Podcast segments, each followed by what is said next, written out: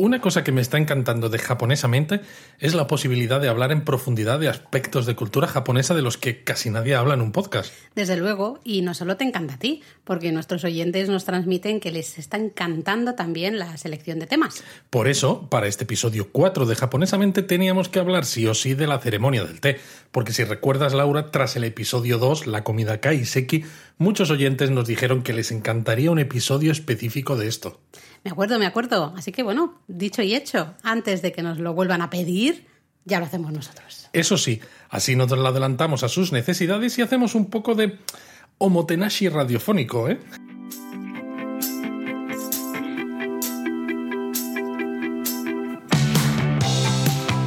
Bienvenidos a Japonesamente, Un podcast sobre cultura japonesa de Lexus producido por Japonismo.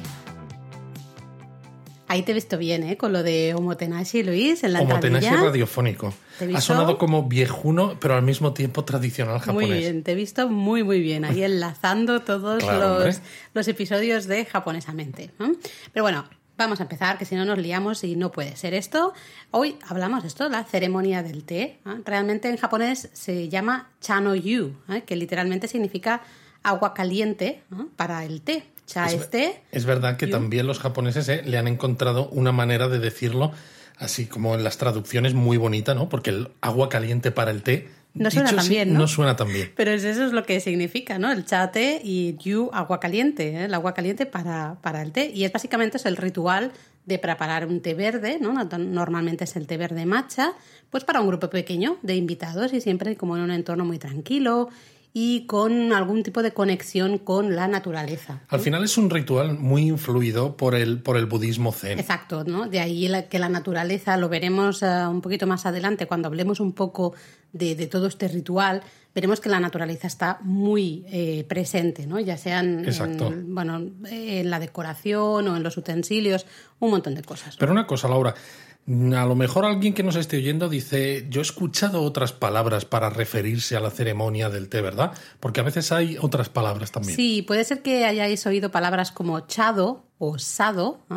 En, en ambos casos eh, es básicamente el, ese do sería el camino, ¿no? El camino del té, ¿eh? chado o sado. Es el mismo do que en las artes marciales Eso al final. es, ¿no? Ese camino, ¿no? Que básicamente es la idea que es el estudio de la ceremonia del té en sí misma, ¿no? Es decir, el chano yu sería la idea del ritual, de la ceremonia, mientras que todo el estudio de, de cómo es la ceremonia del té sería el chado, ¿vale? Y- Ese y camino esta, del té. esta ceremonia al final de- eh, no es algo que sea tan sencillo, aunque realmente implica, entre comillas, únicamente preparar el té. Exacto, ¿no? Mucha gente puede llegar a pensar que, bueno, es solo saber un poquito, ¿no? De cómo se prepara el té, bueno, a lo mejor los grados del agua o lo que sea, pero no, realmente eh, la persona que realiza la ceremonia del té tiene que estar muy familiarizada con un montón de, de, eh, detalles, ¿no? De conocimientos de la cultura japonesa, como por ejemplo la producción y los tipos de té, evidentemente, pero también otras cosas que a lo mejor nos pueden sorprender,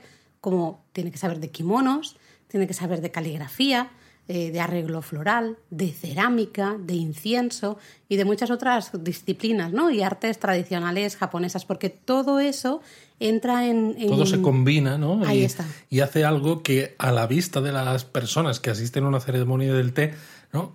Quizás no entiendes toda esa complejidad, pero todo fluye y todo resulta muy muy, muy atrayente a- para la vista, para los sentidos, ¿no? Porque todo está como en su sitio. Sí, yo creo que no eres consciente a veces de muchas cosas. Es un poco un omotenashi también. Sí, sí, no porque eres no eres consciente, de pero muchas ahí. cosas, pero luego, a lo mejor, si reflexionas sobre ello, por ejemplo, ¿no? Después de escuchar este podcast, si alguno ha disfrutado de alguna ceremonia del té, pues podéis reflexionar sobre vuestra propia experiencia y daros cuenta, a lo mejor, de detalles, ¿no? De cositas que habían que se os habían pasado un poco desapercibidas, ¿no? Pero Es bueno, un- al final esto, ¿no? Como cuando hablábamos en la web sobre los takumi y los shokunin, ¿no? Estos maestros artesanos que tienen muchísimos años de experiencia a sus espaldas, ¿no? Para poder llegar Mm. a ese nivel de maestría. En este caso es parecido. Para llegar a ser un, un maestro, ¿no? De la ceremonia del té, para llegar a hacerlo de una manera que salga fácilmente, ¿no? Y sin problemas, hay tantas cosas que tener en cuenta que se necesitan muchísimos años de estudio. Sí, muchos años. Y también lo curioso es que hasta para participar, es decir, cuando uno es invitado a una ceremonia del té, También se requieren algunos conocimientos, no estamos hablando de años, tranquilos, Sí, sí, pero sí algunos conocimientos de algunos gestos o posturas, ¿no? alguna frase, bueno, la manera de tomar el té, ¿no? Algún- ciertas cosas eh, para que disfrutemos al máximo de esa ceremonia del té. ¿no? Si lo sabemos, pues eh, estaremos mucho más eh, cómodos en la ceremonia, la disfrutaremos más. Así que por eso yo creo que este podcast también puede ser ideal. Sí, puede ser ideal para que todos los que nos estáis oyendo, en cuanto viajéis a Japón y disfrutéis de una ceremonia del té, seáis mucho más conscientes ¿no? de todo lo que hay alrededor de esta, eh, de esta, de esta consumición de té ¿no? en estos entornos tan bonitos, este tan arte, tradicionales. ¿eh? Al Es un es arte, un al final, arte, totalmente. efectivamente. Pero antes de continuar, yo A creo ver. que habría que hablar también de que existen como dos tipos de ceremonia de té, ¿no? En función de, del tiempo, de la complejidad del, del momento, ¿no? Del Sí, evento, por sí, realmente la más común suele ser la, la que se llama chakai, eh, que es literalmente sería la reunión para el té, ¿no? Reunión para tomar el té, y es la ceremonia del té más eh, habitual, en la que simplemente nos sirven un pequeño dulce, nos sirven ese té japonés en, en esa estancia, ¿no? Tan japonesa, tan bonita, y ya está, ¿no? Nada más. Luego está, hay otra eh, ceremonia del té mucho más elaborada en el sentido de que es más larga porque incluye una pequeña comida kaiseki, ¿no? Si, re- si os, os acordáis del episodio 2, era Eso creo, es. ¿no? De japonesamente hablábamos justamente de la comida kaiseki y comentábamos que el, el origen un poco de la comida kaiseki se encontraba justamente en la ceremonia del té, ¿no? En esa comida, eh, pequeña comida que se daba a los invitados de una ceremonia del té antes de lo que era el plato fuerte, que era la propia ceremonia del té, ¿no? Ese té. Entonces, eh, esta ceremonia del té se llama chaji y, y es eso, incluye siempre esa comida kaiseki antes de, de la ceremonia del té, ¿no? De lo que sería el, el servir el té con ese dulce tradicional, ¿no? Pero bueno, básicamente la más habitual, lo Eso normal es. que sería una chakai, ¿no? Esta ceremonia del té sin esa comida kaiseki. Lo que pasa es que también es curioso, ¿no? Yo creo que merece la pena que lo comentemos, que la ceremonia del té para nosotros, ¿no? Como turistas que vamos a ir a Japón, es algo que seguramente nos va a apetecer, pero para los japoneses es parte o puede ser parte de su día a día o de su formación académica incluso, ¿no? Porque en las propias universidades a veces se ofrece enseñanza de ceremonia del té. Totalmente. ¿eh? Eh, Es un poco la idea de la ceremonia del té en las universidades para eh, hacer la vida cotidiana más agradable, ¿no? Según dicen en los currículums, también la idea de vivir en armonía con los cambios de las estaciones, esa naturaleza de la que hablábamos al comienzo, ¿no? Llegar a ser una persona de gusto refinado, también dicen, Qué ¿no? bueno. En esos objetivos. Llegar a ser una persona honesta y sin miedo y ser capaz de crear mm, buenas relaciones humanas, ¿no? Ese kizuna un poco, ¿no? Esa relación entre, entre las personas y tener buenos modales, el ritual, ¿no? El ser Bueno, Laura, y cuéntanos tú todo esto, cómo lo has absorbido, porque los que nos estáis oyendo igual no lo sabéis, pero Laura estudió ceremonia del té durante un año en Kioto. Exacto, justo como parte de mi año en una universidad japonesa, pues yo tenía mi eh, asignatura de ceremonia del té y la verdad es que fue apasionante, fue muy, eh, muy divertido por una parte y muy interesante por la otra y te das cuenta de realmente cuando tú has dicho antes, ¿no? y es tan Que- complejo como parece. Ahí voy, ¿no? Justamente yo estudié un año y solo era, creo que eran dos horas a la, a la semana, o sea, no era tampoco muchísimo. Y, y, madre mía, eh, me quedé en, el, en, en la introducción, ¿no? En los inicios. Es apasionante, es un arte muy bonito y te das cuenta de la de la de, la de cosas, ¿no? Que tienes que comprender, ¿no? Justamente de eso que decíamos de eh, los kimonos, ¿no? Saber también qué kimono ponerte en cada ocasión o la caligrafía también, en comprender ciertas caligrafías. Eh, también el tema de los dulces, evidentemente, ¿no? Saber qué dulce eh, escoger para cada ceremonia del té, ¿no? Un montón de cosas. Te das cuenta, es, es, realmente es un estudio muy largo. Hay gente que se dedica, pues lo que tú comentabas, ¿no?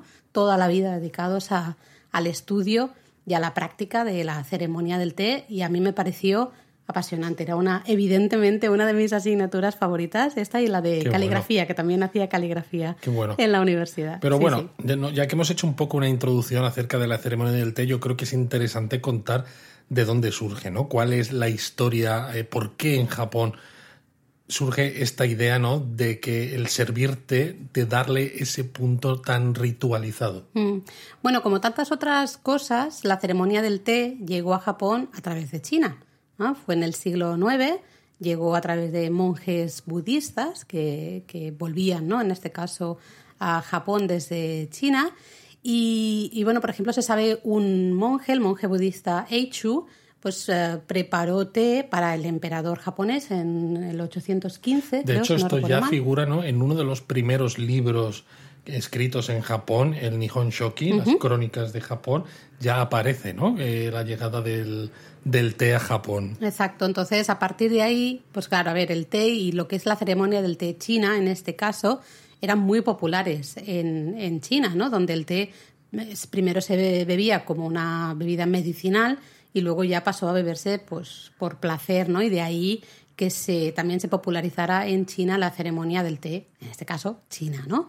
Eh, de hecho, eh, que a comienzos del siglo IX el autor chino Lu Yu escribió el chachín. ¿eh? Bueno, no sé si lo he, lo he, pronunciado bien porque no sé chino. De japonés entendemos un poco, ¿eh? pero de China un poquito menos. Cha, cha, digo yo que sí, ¿no? Pero bueno, eh, que sería la traducción sería el clásico del té, ¿no? Que es un tratado sobre el cultivo y la preparación del té. ¿no? Además, es curioso porque la vida de, de este autor se vio muy influida por el budismo, especialmente el budismo de la escuela Chan, que justamente es la que evolucionó en Japón y se convirtió en la escuela Zen, que ya de, Por eso al final no está tan relacionado la el budismo con el desarrollo de la ceremonia del té en Japón y en concreto el budismo zen, ¿no? Todo viene de estos orígenes chinos, esta escuela Chan, este autor, ¿no? Tan importante.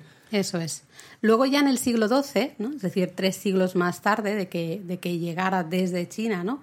El, tanto el té como la, el ritual, ¿no? la ceremonia, se introdujo en Japón el té verde matcha, que de nuevo también llegó a Japón desde China, eh, de nuevo gracias a un monje budista, ¿no? que trajo semillas desde China y comenzó pues a, cultivar matcha eh, por Japón. Y bueno, como pasa con muchas de estas cosas, este primer té matcha que llegó a Japón, el matcha es el tipo de té que se utiliza hoy en día en la ceremonia del té, que es en polvo, ¿no? Al contrario que el resto de los tés, que son en hojas.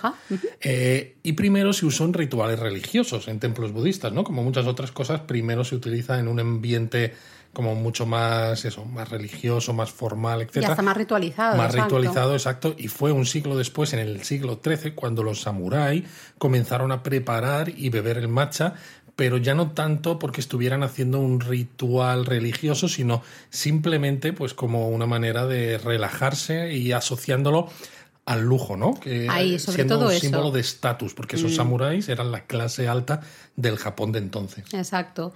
Gracias justamente a estos samuráis, ¿no? Que, iban haciendo esas pequeñas reuniones y encuentros, ¿no? Casi eh, para beber ese té matcha que, se, que era un símbolo, ¿no? Del estatus eh, pues se fueron al final construyendo los pilares de, lo, de la ceremonia del té japonesa que conocemos en la actualidad. ¿no? Pero realmente el momento más importante quizá del desarrollo de la historia de la ceremonia del té japonesa sería en el periodo Muromachi, ¿no? los siglos XIV-XVI, eh, que fueron los que asentaron un poco las bases, primero de toda la cultura tradicional japonesa. Hasta la fecha había llegado, claro, mucha influencia desde China, el té y la ceremonia del té es un ejemplo, pero hay muchísimo, muchísimo más. También es uno de los momentos ¿no? en los que se asientan las bases de la cultura tradicional porque justo hablamos del periodo en el que hay más eh, luchas políticas para intentar unificar el país, ¿no? Por eso al final todo lo que surge aquí, una vez que se acaba este periodo y el país queda unificado, hay como una cierta unicidad, ¿no? Dentro de esos rituales y dentro de de esas eh, ideas, ¿no? De lo que es mm. ser japonés. Mm. Además, bueno, el uso del té en Japón pues fue evolucionando, ¿no?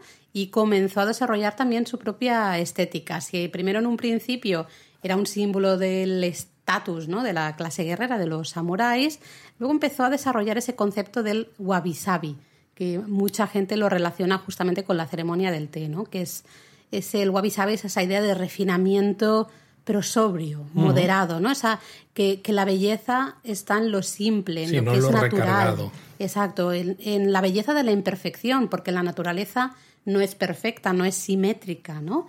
Eh, entonces todo ese, ese concepto de estética, ese, eso wabi sabi, pues eh, eh, se introdujo un poco en todo ese ritual de tomar el té. Luego lo veremos con un poco más de, Exacto. de y de calma. hecho, ¿no? Cuando a finales de esta de este periodo, en el siglo XVI, el té ya se había extendido, de hecho, a todos Mm. los niveles de la sociedad japonesa, ¿no? Ah, Recordamos, había empezado siendo algo que vino de China, que se utilizaba en rituales religiosos, luego llega el matcha, luego lo empiezan a utilizar los samuráis, ¿no? Como símbolo de estatus, y al Luego final. en el evoluciona siglo también con el- con el budismo zen, ¿no? Pero Del- en el siglo XVI especialmente ya el lo toma absolutamente todo el mundo. Exacto. ¿no? Pero si hablamos de la historia de la ceremonia del té, yo creo que tenemos que hablar sí o sí de un personaje que se llama Sennorikyu. ¿no? Exacto. creo que es, es básico. Es básico y quizá también eso, Sennorikyu llega ¿no? en el siglo XVI, quizá es. porque en este momento es cuando el té ya está totalmente extendido a toda la población. ¿no? Si se hubiera extendido antes, quizás Sennorikyu hubiera llegado antes. Claro, claro, no, tendría otro nombre. ¿eh? Sería otro. Es, eh, bueno, quizá la figura más eh, conocida, la figura histórica, ¿no? Más conocida de la ceremonia del té. Es el que se considera básicamente el padre, ¿no? De la ceremonia del té. Y es que es el fundador de las tres principales escuelas de la ceremonia del té, que son tres escuelas que siguen en la actualidad. ¿no? Urasenke, que es, por ejemplo, la escuela que yo estudié en, en Kioto, yo estudié en la escuela Urasenke, luego Omote Senke, y luego siempre me cuesta mucho decir el nombre de esta última escuela, lo voy a intentar, Mushano Koji Senke. Muy bien, Laura, lo has dicho muy bien. Es que es un poco largo y a veces me lío. y bueno, Sennorikyu popularizó además las casas de té de estilo rústico, ¿no? Las que se llaman So-an, ¿no? Que son pequeñas caballa- cabañas con una extensión de esterillas de tatami pequeñita, Sí. donde básicamente tienes el espacio justo para los invitados y la persona que prepara el té, pero sin, sin mucho más. Exacto, de hecho, claro, ¿no? La idea era que todo fuera más natural, más rústico, volver a la naturaleza, sin Eso, más sobrio, más... ahí, ¿no? De, de- justamente lo que hablábamos al principio de la influencia del budismo zen, ¿no? Y ese, esa estética wabi-sabi, ¿no? Justamente de buscar, pues eso, lo, no- lo natural. Mm, Dejamos atrás la pomposidad quizá de alguna otra ceremonia y nos centramos, Claro. bajamos a lo más natural. Dejamos la pomposidad atrás que no la, la complejidad. Sí, sé por dónde vas, ¿no? Porque al final, claro, porque si piensas todas las cosas que introdujo Sennorikyu, ¿no? En lo que es la ceremonia del té. Y el precio que a lo mejor pueden alcanzar esas cosas. Exacto, también, ¿eh? ¿no? Dices, a lo mejor son en apariencia simples, pero Mm. no son sencillos ni realmente. O sea, hay un montón de historias alrededor. Sí, porque por ejemplo él fue quien introdujo eh, los jarrones de flores para el ikebana, que actualmente es un básico en cualquier sala donde se celebra la ceremonia del té. Luego hablaremos un poco más de, de esto. También eh, introdujo un poco todos los utensilios eh, hechos de bambú. ¿no? También algunas, eh, las, lo que se llaman las suiseki, que son piedras como paisaje, piedras paisajísticas, ¿no? Eh, que se exponen justamente en el tokonoma, que es como una especie de... mm, no me gusta decir altar, pero como un Sí, es un espacio que hay en esa sala donde se expone algo. eh, Siempre se suele exponer o esta piedra. una ofrenda, ¿no? Exacto. la- el, el ikebana, puede haber también un rollo de caligrafía o una pintura.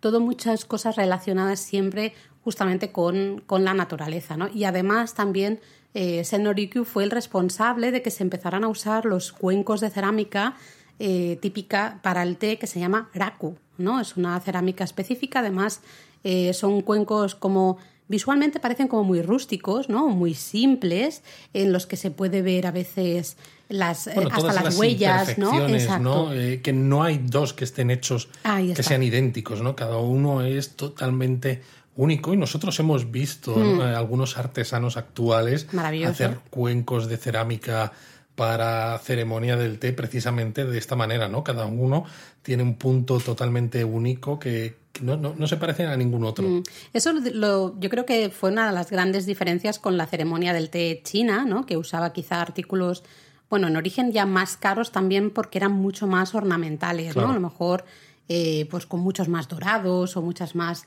piedras preciosas, ¿no? Cosas de estas. Entonces él, evidentemente, un, un cuenco de estos de, de té de cerámica araku en la actualidad puede costar muchísimo dinero, pero la idea, ¿no? En origen era que fuera algo como muy de vuelta a la naturaleza, ¿no? Muy rústico, muy simple, ¿no? Muy Es zen curioso, al ¿no? Hoy en día es verdad que las piedras preciosas y los materiales nobles siguen costando mucho dinero, pero al final todo esto que se utiliza en la ceremonia del té que introdujo Sennorikyu tiene unos precios eh, exorbitados hoy en día, pero precisamente porque las personas que hacen estos utensilios, estos cuencos, estos jarrones, estas vasijas, son maestros artesanos, ¿no? Que lo que hacen tiene un valor que va más allá de los materiales que utilizan para crearlos, ¿no? Y hasta el propio tiempo que se dedica a cada cosa, ¿no? Porque a lo mejor estás usando bambú, que dices, bueno, a lo mejor de por sí no es una piedra preciosa, ¿no? No, no deja de ser, pues, bueno, eh, algo que puedes encontrar en un, en un bosque, ¿de acuerdo? Pero también es el tiempo, ¿no? El que se dedica a cortar y, a, hacer la cuchara perfecta de bambú para la ceremonia. el tiempo de, de perfeccionamiento mm. de esa artesanía, ¿no? Lo que también al final está detrás mm. del coste al final de, todos esos elementos. Total. Luego otro, otro detalle que suele gustar a, la gente es que eh, Senorikyu introdujo justamente el concepto que está muy de moda en la actualidad, que es el de Ichigo Ichie que significa, bueno, literalmente un encuentro, una oportunidad, ¿no?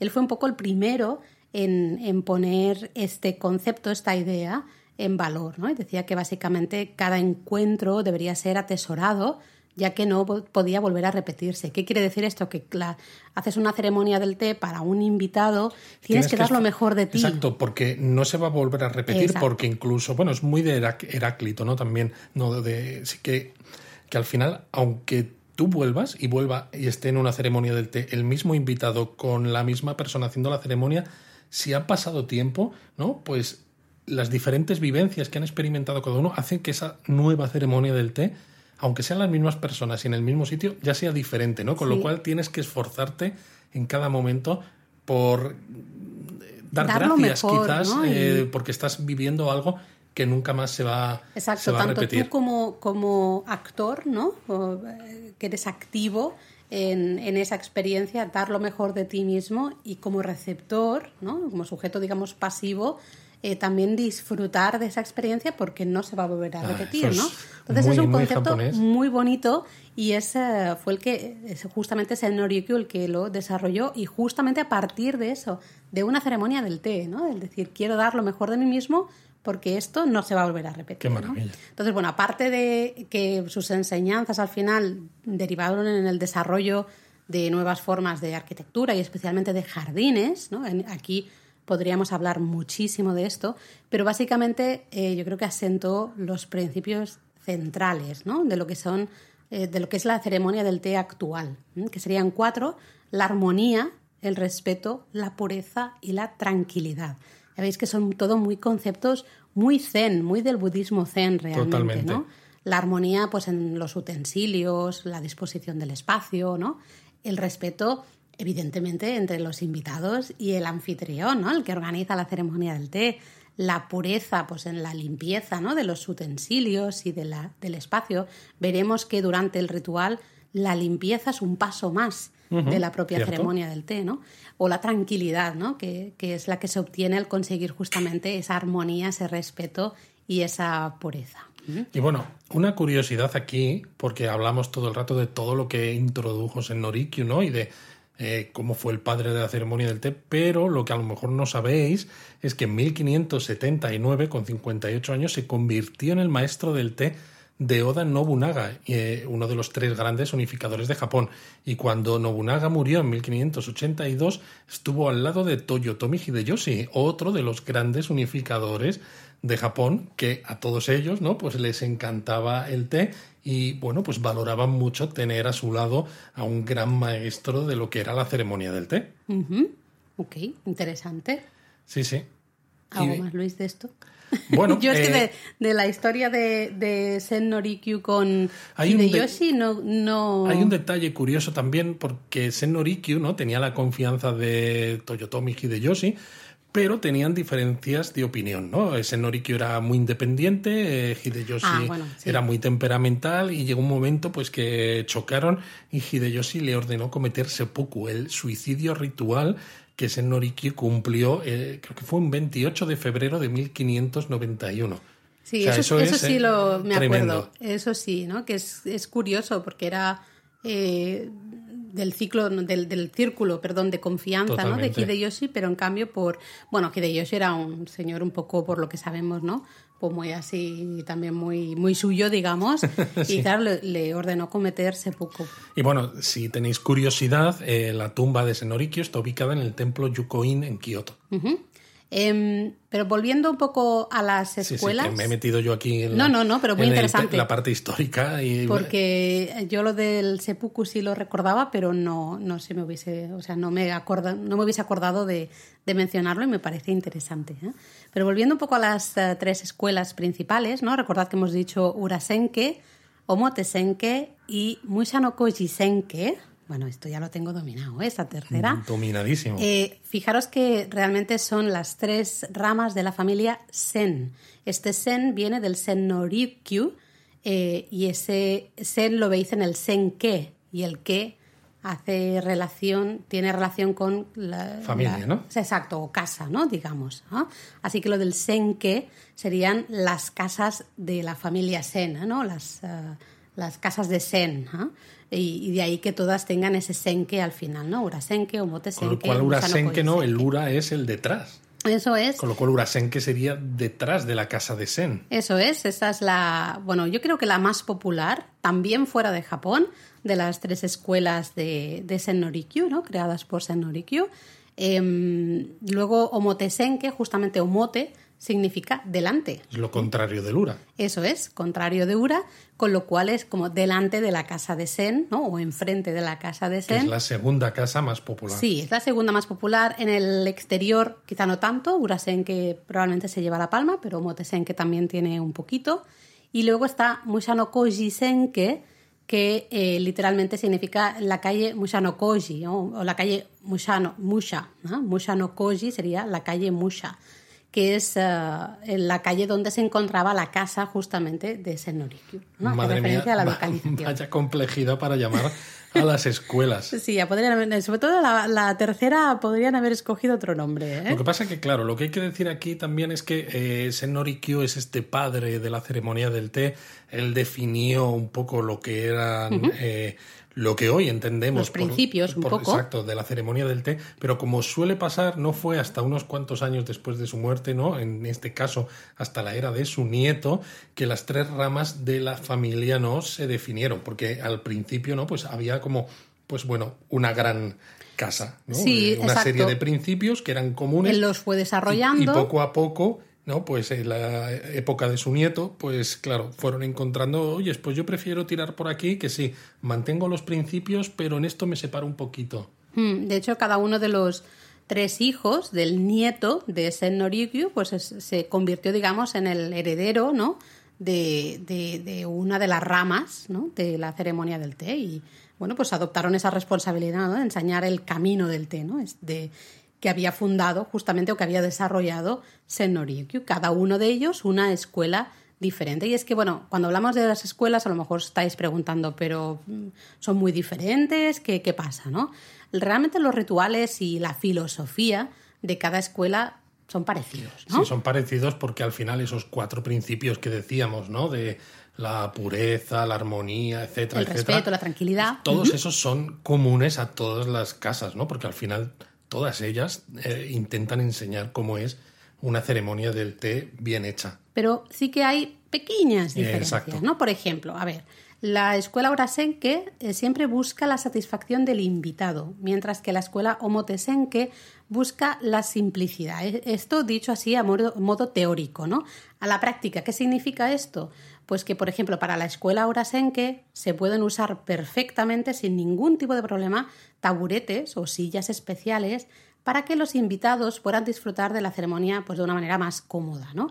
Está totalmente aceptado. ¿Por qué? Porque se busca la satisfacción del invitado. Si el invitado necesita mejor estar en una silla, pues mejor. Pero luego, por ejemplo, ¿no? Urasenke utiliza utensilios algo más elaborados, mientras que Omotesenke los usa más simples. Esto ya, fijaos, ¿no? Lo que decíamos a veces que aunque originalmente ¿no? la ceremonia del té buscaba esa simplicidad, ¿no? esa elegancia sobria, eh, incluso ¿no? un par de generaciones, tres generaciones después ¿no? del maestro, de Sen Norikyu, ya empieza a haber diferencias de que, uy, es que esta casa Urasenke empieza a ser demasiado elaborada, ya incluso dentro de esa sobriedad, ¿no? Mm. Y Omotesenke considera que eso, que, que es demasiado elegante, ¿no? Entonces busca todavía más simplicidad. Bajar más, ¿no? De hecho, yo creo que el batidor de bambú es una de las diferencias quizá más visuales o más claras entre las tres escuelas, porque la escuela Urasenke justamente usa un, batidor de bambú sin tratar, mientras que la Omotesenke sí que usa uno de color oscuro, como para mm, eh, quitarle, no sé, para que no llame tanto la atención, ¿no? Quizás ser como más natural, por decirlo de una manera, aunque esté tratado. ¿eh? Y Mushano dicen que usa normalmente un batidor de bambú verde, completamente verde, ¿no? también sin apenas supuestamente tratar. ¿no? Y bueno, también hay diferencias en cuanto a la cantidad de espuma ¿no? Ah, del té, porque no sé si sabéis, claro, que lo que hemos dicho, el matcha es un té en polvo. Con este chasen, que es el nombre que recibe en japonés este batidor de bambú, pues con el agua que se vierte en, encima de, este té en polvo, se bate, ¿no? Pues para que se mezcle bien. Entonces, en función de cuánto tiempo lo batas, pues tiene más espuma o menos. La escuela Urasen que hace el té más espumoso, es. la Omotesen que tiene un poquito menos burbujas y la Musha no Koji que apenas tiene espuma. Eso es. Y bueno, hay algunas diferencias más, tampoco hace falta, yo creo que con estas son las más básicas. También recuerdo, por ejemplo, la escuela Orasen que se dobla el paño, un paño que se usa ¿no? durante la ceremonia del té, se dobla con, con las dos manos, mientras que Omotesen que hace todo con una sola mano. En fin, hay pequeñas, ya veis, ¿no? Pequeñas diferencias eh, que, bueno, pues tampoco es lo que decías tú antes, ¿no? Que son un poco pequeñas diferencias en, en la forma, pero no realmente tanto en, en, el fondo, ¿no? Así que, bueno, para... ¿Te parece si hacemos un poco de resumen de cada una de las Venga, tres vamos a hacer un resumen para que sepáis. Muy rápido. Urasenke, hemos dicho, ¿no? Se prepara ese té matcha de manera vigorosa. Ahí Exacto, tiene muchas burbujas y con es muchas espumoso. burbujas, muy espumoso. Luego usa ese batidor de bambú de color claro, sin tratar. Y lo que sí es curioso que son utensilios nuevamente más decorados, ¿no? Los, tanto los cuencos y, y otros utensilios pueden ser mucho más elaborados para justamente impresionar a los invitados. También porque, a la hora de impresionarlos, ¿no? El invitado que está en una ceremonia del té se siente más satisfecho. Ahí está, ¿no? como justamente lo que decíamos de que se pueden usar mesas y sillas, ¿no? También para hacer la ceremonia del té en lugares que no son eh, específicos para ella, ¿no? Es decir, la escuela Urasenke es capaz de organizar una ceremonia del té en cualquier parte, le da absolutamente igual, porque porque busca justamente la satisfacción del invitado, ¿no? No tanto el buscar el camino propio, sino de llegar, ¿no? Y que el invitado eh, esté muy satisfecho, sea, esté donde esté, ¿no? no tanto por el ritual en sí. Luego lo motesen, que hemos dicho, el té no se prepara con tanto vigor, con lo cual tiene, espuma, pero menos. Menos espuma. Lo hemos dicho, ese batidor va a ser de color oscuro, normalmente es de un bambú ahumado, siempre de bambú, pero ya ahumado para que sea más oscuro. Y busca utensilios, siempre usar utensilios más simples, ¿no? Más rústicos. Efectivamente. Es decir, ponen valor esa simplicidad ¿no? de lo que comentábamos antes. Y la última, Laura. Mushanoko dicen que ah, prepara el té sin nada de vigor, digamos. Eso suena muy mal, pero básicamente busca preparar el té de manera que no tenga apenas burbujas ni espuma. Y es una, usa siempre ese, ese batidor de bambú verde. Eso sí, no tan bambú claro, sino el bambú, pero de color verde. Pero bueno, dicho esto, ¿no? Que hemos hablado un poco de la historia de la ceremonia del té, del padre de la ceremonia del té y de las escuelas creadas a partir de sus enseñanzas. Creo que debemos hablar de dónde se celebra una ceremonia del té, ¿no? Ya sé que has dicho tú hace un momento, ¿no? Que la escuela ahora que realmente hace una ceremonia del té donde haga falta, ¿no? Pero bueno. Sí, lo normal es que las ceremonias del té se organicen en espacios o salas que están especialmente diseñados para la ceremonia del té. ¿no? Son lugares eh, específicos en los que se realizan ceremonias del té. ¿no? Normalmente pues es una sala de tatami eh, en la que pues, hay espacio suficiente para la persona que va a hacer, ¿no? va a preparar el té y los invitados, para que puedan estar esas personas eh, bien, ¿no? Allí. Em, lo bueno es que en ciudades, por ejemplo, en la actualidad, pues se puede hacer ceremonia del té en cualquier sitio, se adapta un poco el espacio y mientras sea un entorno más o menos tranquilo y se busque, ¿no? Ciertos, cumplir con ciertos detalles que vayan un poco de la mano del espíritu, ¿no? Del, de la ceremonia del té realmente se puede hacer en cualquier sitio, ¿no? Pero lo normal, digamos, y lo ideal sería hacerlo en una sala específica para la ceremonia del té, que es una sala que se llama Chashitsu. Y estas salas eh, específicas para realizar una ceremonia del té, evidentemente, pues siguen este estilo wabi, ¿no? Que hemos dicho, de esta sobriedad, este, la elegancia de lo simple. Esta elegancia, exacto. Realmente tienen un tamaño idealmente de unos cuatro tatamis y medio, ¿no? Un tatami, eh, bueno, pues eh, tienen una, un tamaño fijo, ¿no? Por eso en Japón las, se, miden, eh, se miden las habitaciones en función de cuántos tatamis caben, ¿no? Entonces una sala de cuatro tatamis y medio es realmente pequeñita, pero es lo que hemos dicho, ¿no? No necesitas mucho más que el espacio para la persona que prepara, los utensilios que necesita y los invitados. Esta sala, el Chashitsu, tiene que tener un techo bajo, ¿no? Con un estilo rústico y simple, nada recargado. De nuevo ese wabi sabi, ¿no? Esa estética de lo, de lo simple. Y es importante que tenga un irori, que es el fuego en el, en el centro de la, de la sala, porque ahí es donde se va a calentar el agua que se utiliza para la ceremonia. Además, pues tiene que tener el tokonoma, este espacio donde que hemos dicho que es una especie de altar donde se cuelgan caligrafías o decoraciones, donde se ponen como ofrendas, en cierto modo. Es decir, que puede ser una sala relativamente pequeña, pero... Pero tiene que tener, tiene que tener ese espacio de decoración, ¿no? Un poco. Mm. Y luego siempre entradas, eso sí que va a ser en las salas que son específicamente para ceremonia del té. Si os fijáis, veréis que siempre hay entradas separadas una para el que es el organizador ¿no? de la ceremonia y otra para los invitados. Y normalmente también eh, suelen tener un espacio privado eh, solo para el organizador, digamos, de la ceremonia, en el que pues, se hacen los preparativos ¿no? previos un poco a, a, la ceremonia del té. ¿no? Eso es lo que sería la sala para realizar la ceremonia del té. Pero también podemos disfrutar de ceremonias del té en lo que se llama una casa de té la casa de té independiente, digamos. Lo la habéis visto seguro en muchísimos sitios porque quedan muchas en muchos jardines de Japón. De hecho, en muchos jardines de Japón, ¿no? Pues eh, los jardines Hamarikyo en Tokio, o los de, los de Kanazawa. De muchos de castillos también. Exacto, tienen casas de té independientes donde hoy en día todavía se sigue sirviendo té con un dulcecito por alrededor de 500 yenes. Sí, no es una, ceremonia del té. Exacto, no, es una ceremonia del té. lo podemos disfrutar. preparado, pero es una manera ¿no? de, de acercarnos un poco a este a este mundo, ¿no? Entonces estas casas de té independientes, ¿no? Los invitados esperan en el jardín y lo que hacen es caminar a través de un sendero mm. eh, que se llama Aroji, que ha sido rociado con agua, ¿no? Todo muy también para significar bueno, muy zen, porque al final es también limpieza de... Eh, ahí está, ¿no? Es un poco de nuevo la purificación con agua, ¿no? Se limpia ese camino para despojar a los invitados de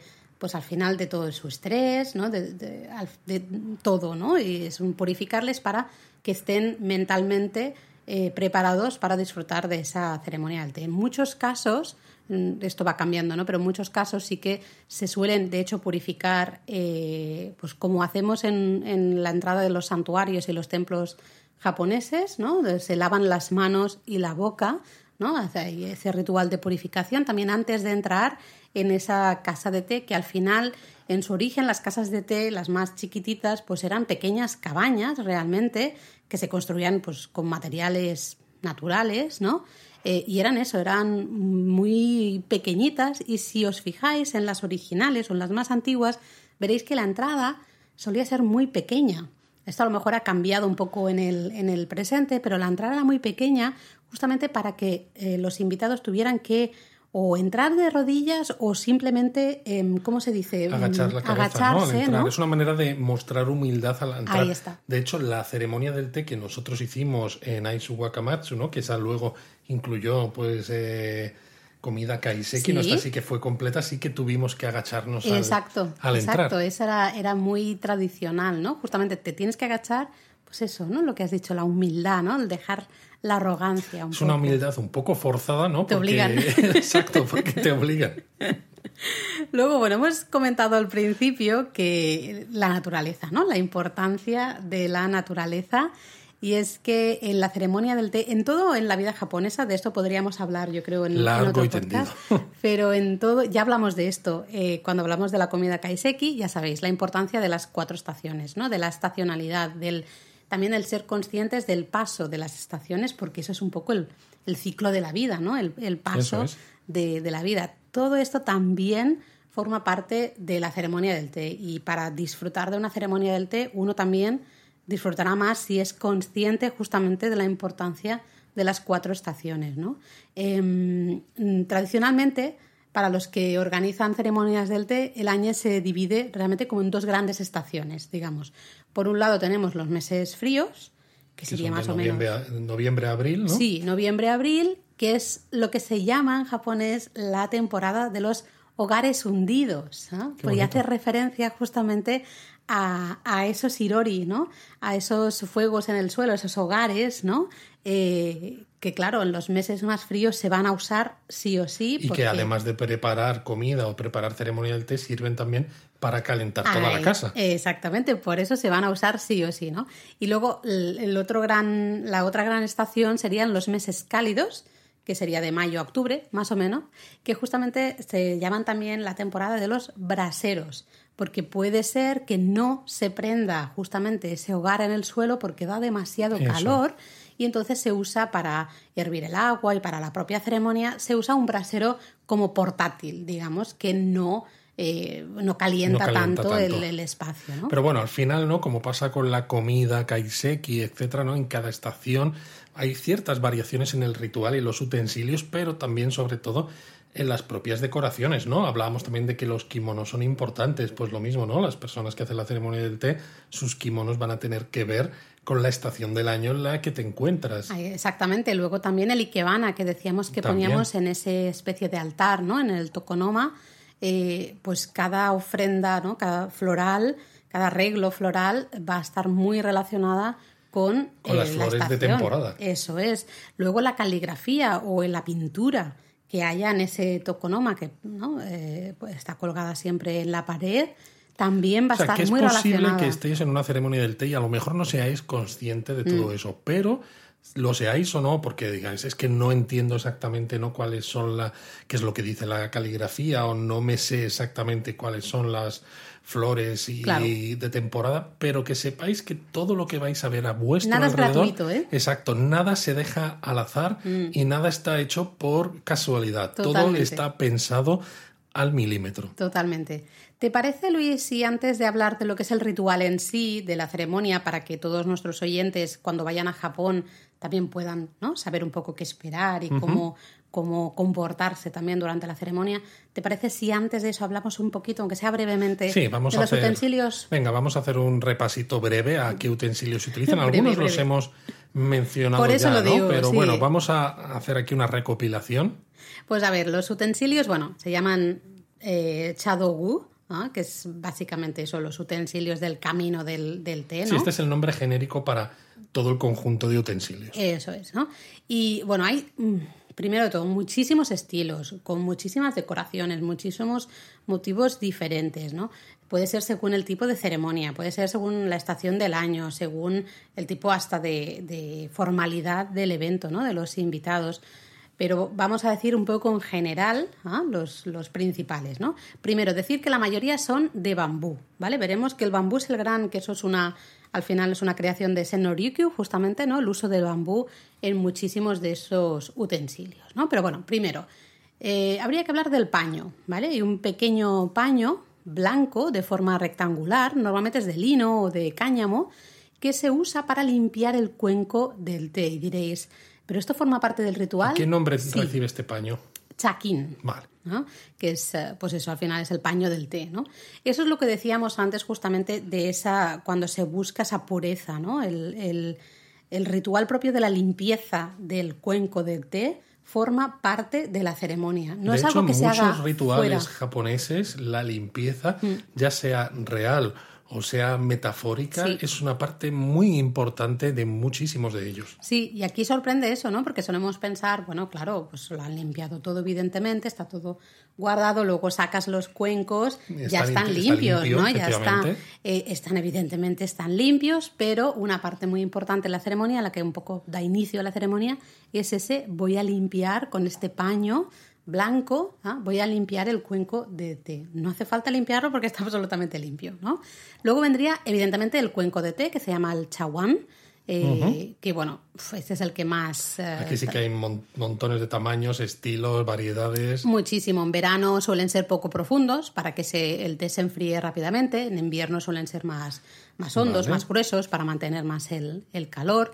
Y bueno, los mejores, lo que comentabas tú antes, ¿no, Luis? Que están hechos, pues claro, a mano y se aprecian mucho las irregularidades, las imperfecciones. Y justamente Que eso, eso. es lo que le da eh, el punto único y lo que los hace caros, Ahí está. ¿no? Claro, ¿no? De Aunque nuevo. pensemos que no, ¿no? Eh, Es que no es perfecto, ¿no? Es que tiene aquí esta marquita y tal, ¿no? Pues por eso precisamente. Luego está la caja de té, que puede ser chaire o natsume, va a depender un poco del nombre. Es un pequeño recipiente con tapa en el que se guarda el té en polvo, nada más, ¿no? Pero la propia cajita puede ser muy bonita, va a depender de la escuela, va a ser más um, decorada o menos, ¿no? Luego tendríamos la cucharita de té, que sería el chashaku, em, que es una cucharita que es, es tallada en una sola pieza de bambú, ¿vale? Hay algunas de vez en cuando que son de marfil o hasta de madera, pero la gran mayoría lo normal es que sea una única pieza de bambú y es una pequeña cucharita, ¿no? Muy Y con delgadita. esa cucharita, ¿no? Pues pasas té en polvo de esa caja que has mencionado antes al cuenco, el- a este chaguán. Eso es. Luego tendríamos el batidor de bambú que se llama chasen, ¿vale? Y es un, pues eso, es un batidor realmente que se usa también de bambú, que se usa para mezclar el té en polvo con el agua caliente, ¿no? Los eh, hay de muchos tipos y normalmente eso sí están tallados en una sola pieza Qué también de, de bambú, ¿no? Que se talla una única pieza, lo cual es vamos, espectacular. Yo creo que esos serían como los, eh, los utensilios básicos para la ceremonia. Luego, evidentemente, pues entran eh, muchas otras cosas, ¿no? Como la propia hervidera, hervidor de agua, el fuego, que si es el irori o es el brasero, ya mm, puede, puede cambiar, ¿no? Así que, ¿te parece si hablamos un poquito, que sea así brevemente, pasos del ritual? Bueno, lo de brevemente. Bueno, yo creo eh, que sí, brevemente. Pero sí, yo creo que ya toca hablar del ritual en sí, Venga. ¿no? Los pasos a seguir en la ceremonia del té pues varían según la escuela, ¿no? Y también según el tipo de, de ceremonia, el momento, un poco el lugar, la formalidad. Así que vamos a ver un poco los pasos más Generales. generales. Una ceremonia, sí, por decir un- más o menos una ceremonia estándar, ¿vale? Así que bueno, eh, tanto si entráis en una casa de té o una sala eh, para, para el té, normalmente uno. paso uno sería, pues evidentemente nos quitamos los zapatos ¿ah? y siempre eh, vamos a ir eh, con nuestros calcetines, es decir, descalzos en, a la sala de tatami, ¿no? Aquí, bueno, puede haber muchas cosas, ¿no? En algunos casos a veces te dan unos calcetines tabi, eh, en algunos casos a nosotros nos ha pasado, por ejemplo, se ofrece una pequeña taza de té de cebada mientras uno espera a que se inicie la, la ceremonia del té. A otros casos uno espera en una sala eh, como una sala de espera, digamos, y luego pasa a lo que sería la sala principal o la casa de, de té.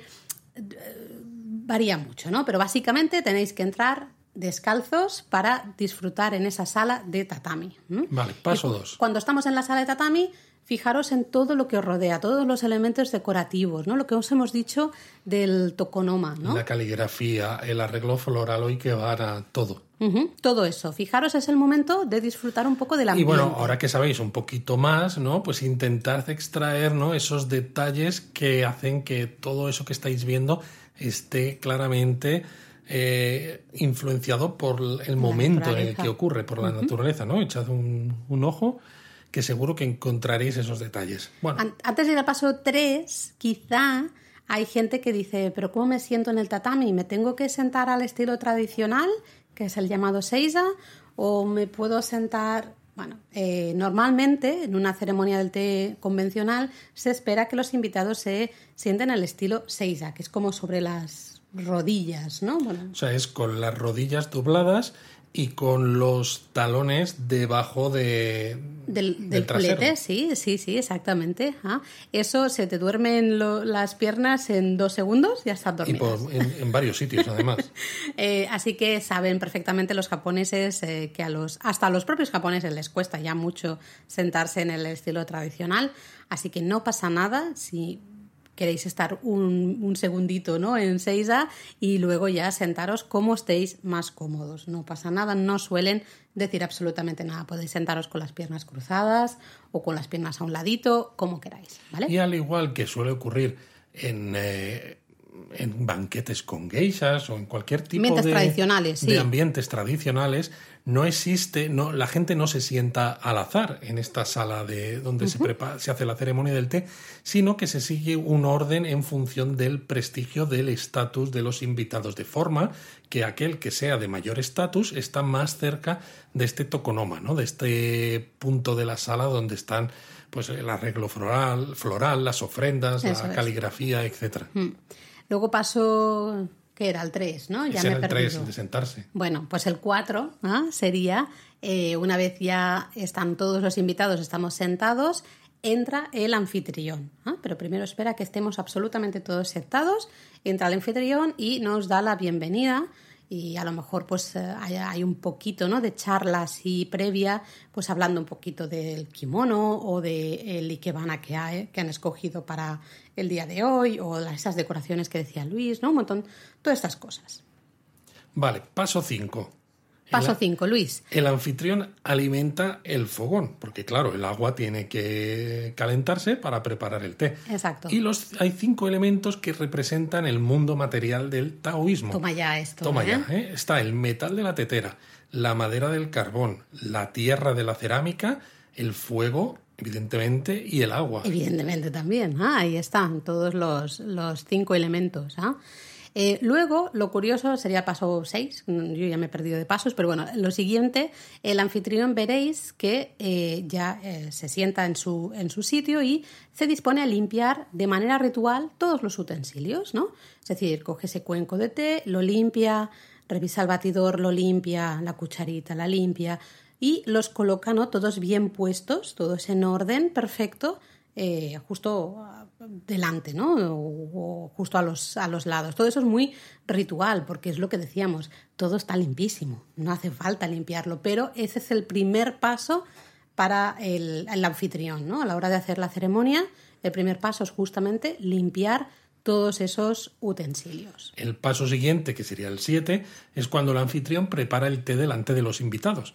Eh, te teóricamente es muy sencillo, porque es poner un poco de té verde en el cuenco, verter agua caliente y usar este batidor para mezclar bien. Pero todo tiene una técnica, ¿no? La manera en la que con el cazo se, eh, se coge agua de, de, esta tetera y se vierte, ¿no? Todos los movimientos están muy estudiados, son muy suaves. La manera de poner la muñeca. La manera de poner la muñeca, porque además, claro, eh, estamos en una sala de tatami. El tatami puede sufrir mucho. Si vertemos agua muy caliente sí. sobre el tatami, pues puede ser un poco desastre, ¿no? Entonces todo se hace con sumo cuidado y luego se vuelve a dejar el cazo sobre la tetera también de una manera especial. O sea, sí, todo, es un baile, todo, ¿eh? todo, realmente es un baile. Está estudiadísimo al milímetro. Mm. Eh, luego, mientras el anfitrión está preparando el té, o a veces puede ser que sea justo después, va a depender un poco de si hay más personas eh, apoyando ¿no? eh, en la realización de la ceremonia, los invitados recibimos un dulce tradicional. ¿no? Este dulce siempre será elaborado teniendo en cuenta las estaciones del año, los eh, ingredientes típicos del, del, ya no solo de la estación, sino del mes en el que nos encontramos, ¿no? Por ejemplo, si vamos en otoño, pues evidentemente el dulce siempre va a ser de castañas o de batatas, ¿no? Calabazas, cosas así.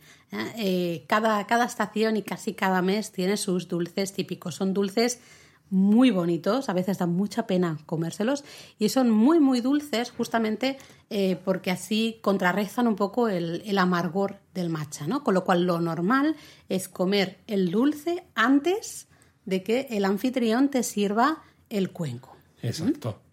Y bueno, el siguiente paso es que el anfitrión coloca... Ya toca beber, ¿no? Ya toca beber, coloca el cuenco de té ya preparado delante de cada uno de nosotros, encima del tatami, con la cara o parte delantera hacia nosotros. Sí, eso a lo mejor suena un poco raro, ¿no? Sí, porque normalmente alguien que asiste a una ceremonia del té no acierta a entender qué es la parte delantera del cuenco o la trasera. Para, para una persona, ¿no? El, el cuenco Pues no, tiene una parte delantera y una parte trasera, entonces es. veréis que el, el anfitrión justamente no Mm, coloca la parte delantera hacia ti, con lo cual, ¿qué tienes que hacer? Pues levantas el cuenco con la mano derecha y lo colocas encima de la palma de tu mano izquierda, ¿vale?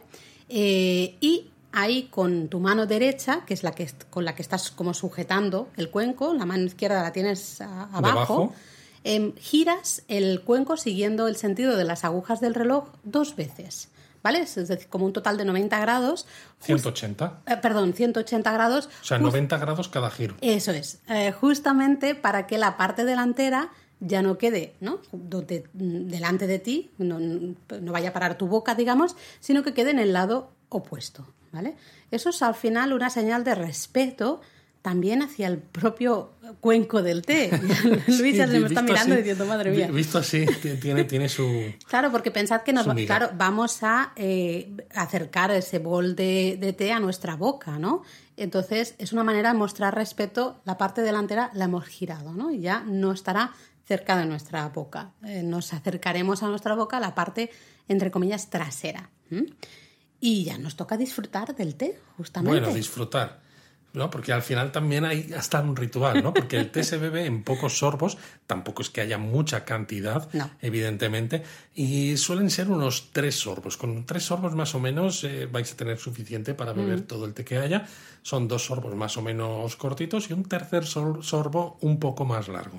Pero hemos de decir que si necesitáis cuatro sorbos para terminaros el té, no pasa absolutamente nada. No Yo creo que lo, lo más importante de recordar a la hora de la ceremonia es justamente ese girar, ¿no? El, el cuenco 180 grados. Eso, acordaos, Eso es lo más de las agujas del reloj, dos giros, Y ya 180 está. grados en total.